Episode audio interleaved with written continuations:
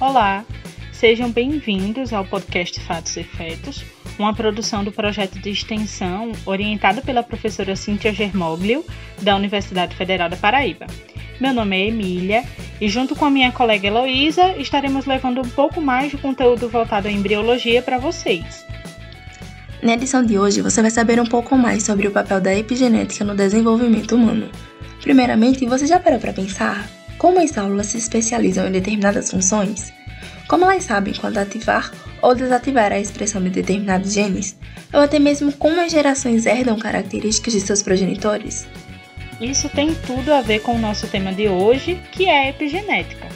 O prefixo epi significa acima ou algo que se sobrepõe à genética, e esse termo ele surgiu na década de 1940 através dos estudos de um biólogo chamado Conrad Weddington. O biólogo buscava registrar como se dava a interação da herança genética com o processo de desenvolvimento dos seres e como isso poderia resultar em determinadas características do indivíduo. Hoje, o termo epigenética pode ser definido como alterações importantes no genoma e na regulação da expressão gênica que não envolvem alterações na sequência de DNA. Nós, seres humanos, somos o resultado final da interação das proteínas que fabricamos a partir do nosso DNA. Para explicar melhor o tema, é necessário saber que nem todos os genes que estão nos nossos cromossomos estão ativos. As proteínas do nosso corpo elas não são fabricadas continuamente. Em determinado momento, certos mecanismos ativam ou até mesmo inibem a produção a gente pode associar com a presença de um interruptor que liga e desliga a expressão dos genes quando necessário. A este comando, que regula a expressão dos genes, se dá o nome de epigenética. E como já foi dito, essa regulação não tem relação com as bases do DNA e sim com outras moléculas. Antigamente pensava-se que a única coisa que passávamos adiante era o nosso material genético, mas a epigenética mostra que além do material genético, os mecanismos de regulação gênica também podem ser passados hereditariamente. E se houver alterações nesses mecanismos de controle, essa mudança também é repassada aos descendentes, mesmo que essas informações sejam baseadas nessas moléculas de regulação e não na sequência de bases que compõem o DNA. Esses padrões epigenéticos podem ser replicados durante o processo de divisão celular e sofrem influência do meio externo. Um bom exemplo dessas alterações é que o risco ao longo da vida de desenvolver doenças como diabetes tipo 2, obesidade e doenças cardiovasculares podem ser influenciado por exposições a agentes externos durante o desenvolvimento no interior do útero e na infância. Olha só que interessante, uma pesquisa realizada por cientistas na Universidade de Emory, nos Estados Unidos, expôs alguns camundongos a sessões de choques elétricos. Enquanto eles eram submetidos a isso, os pesquisadores borrifavam cheiro de flor de cerejeira na gaiola. Os descendentes desses camundongos foram criados com outros camundongos que não tinham participado dessa experiência.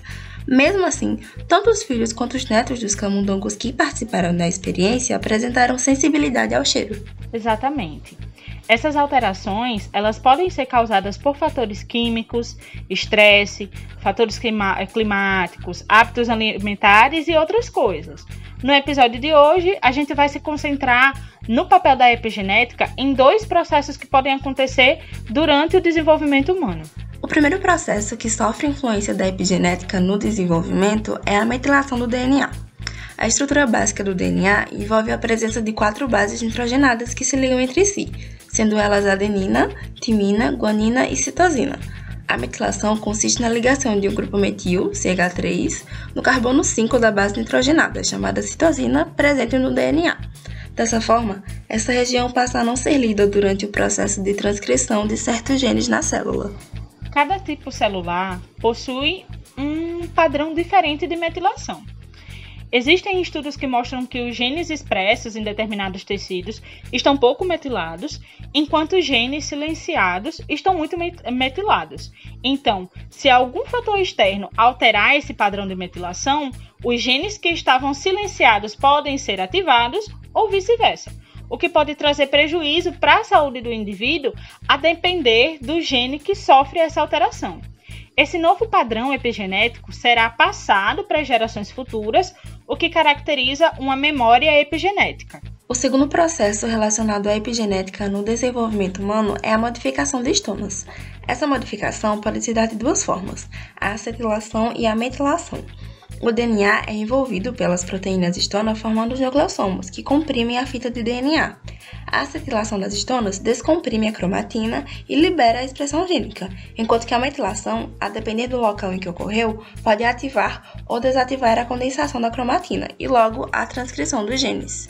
As células de um organismo multicelular são geneticamente idênticas, mas são funcionalmente heterogêneas.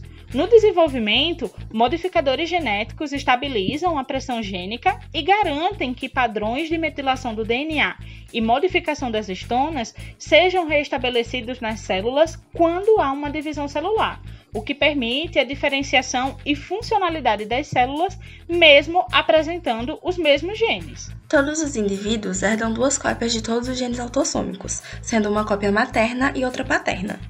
Ambas as cópias são funcionais para a maioria desses genes, só que em um pequeno grupo de genes, uma cópia é desativada dependendo se sua origem é materna ou paterna.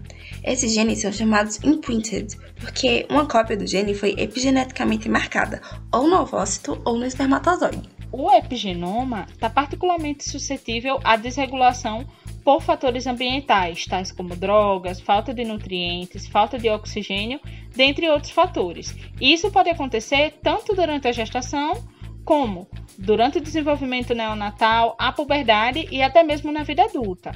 É, estudos em animais evidenciam que a exposição a fatores ambientais como radiação e outros agentes físicos e químicos durante o período pré e pós-natal podem resultar numa programação epigenética alterada e, por consequência, em um elevado risco do desenvolvimento de doenças. Durante a gravidez, por exemplo, esses fatores externos podem inclusive influenciar mecanismos epigenéticos do feto. Embriões formados a partir do mesmo zigoto e que por isso têm o mesmo material genético vão acumulando diferenças enquanto crescem. Então, considerando a influência do ambiente no fenótipo, nem os padrões epigenéticos de gêmeos monozigóticos serão idênticos. No episódio de hoje, falamos um pouco sobre o que é epigenética e como ela pode impactar nos processos que envolvem o desenvolvimento dos seres humanos. A edição de som desse episódio foi feita por mim, Heloísa Araújo, que também apresentei ao lado da minha colega, Emília Ferreira. Esse episódio teve supervisão da professora doutora Cintia Germoglio e do professor doutor Caetano Filho. Você pode encontrar este e outros episódios de Fatos e Fetos no Spotify e em outros agregadores de podcast. Nos siga também no Instagram, arroba Fatos e Fetos. Ficamos por aqui e até o próximo episódio.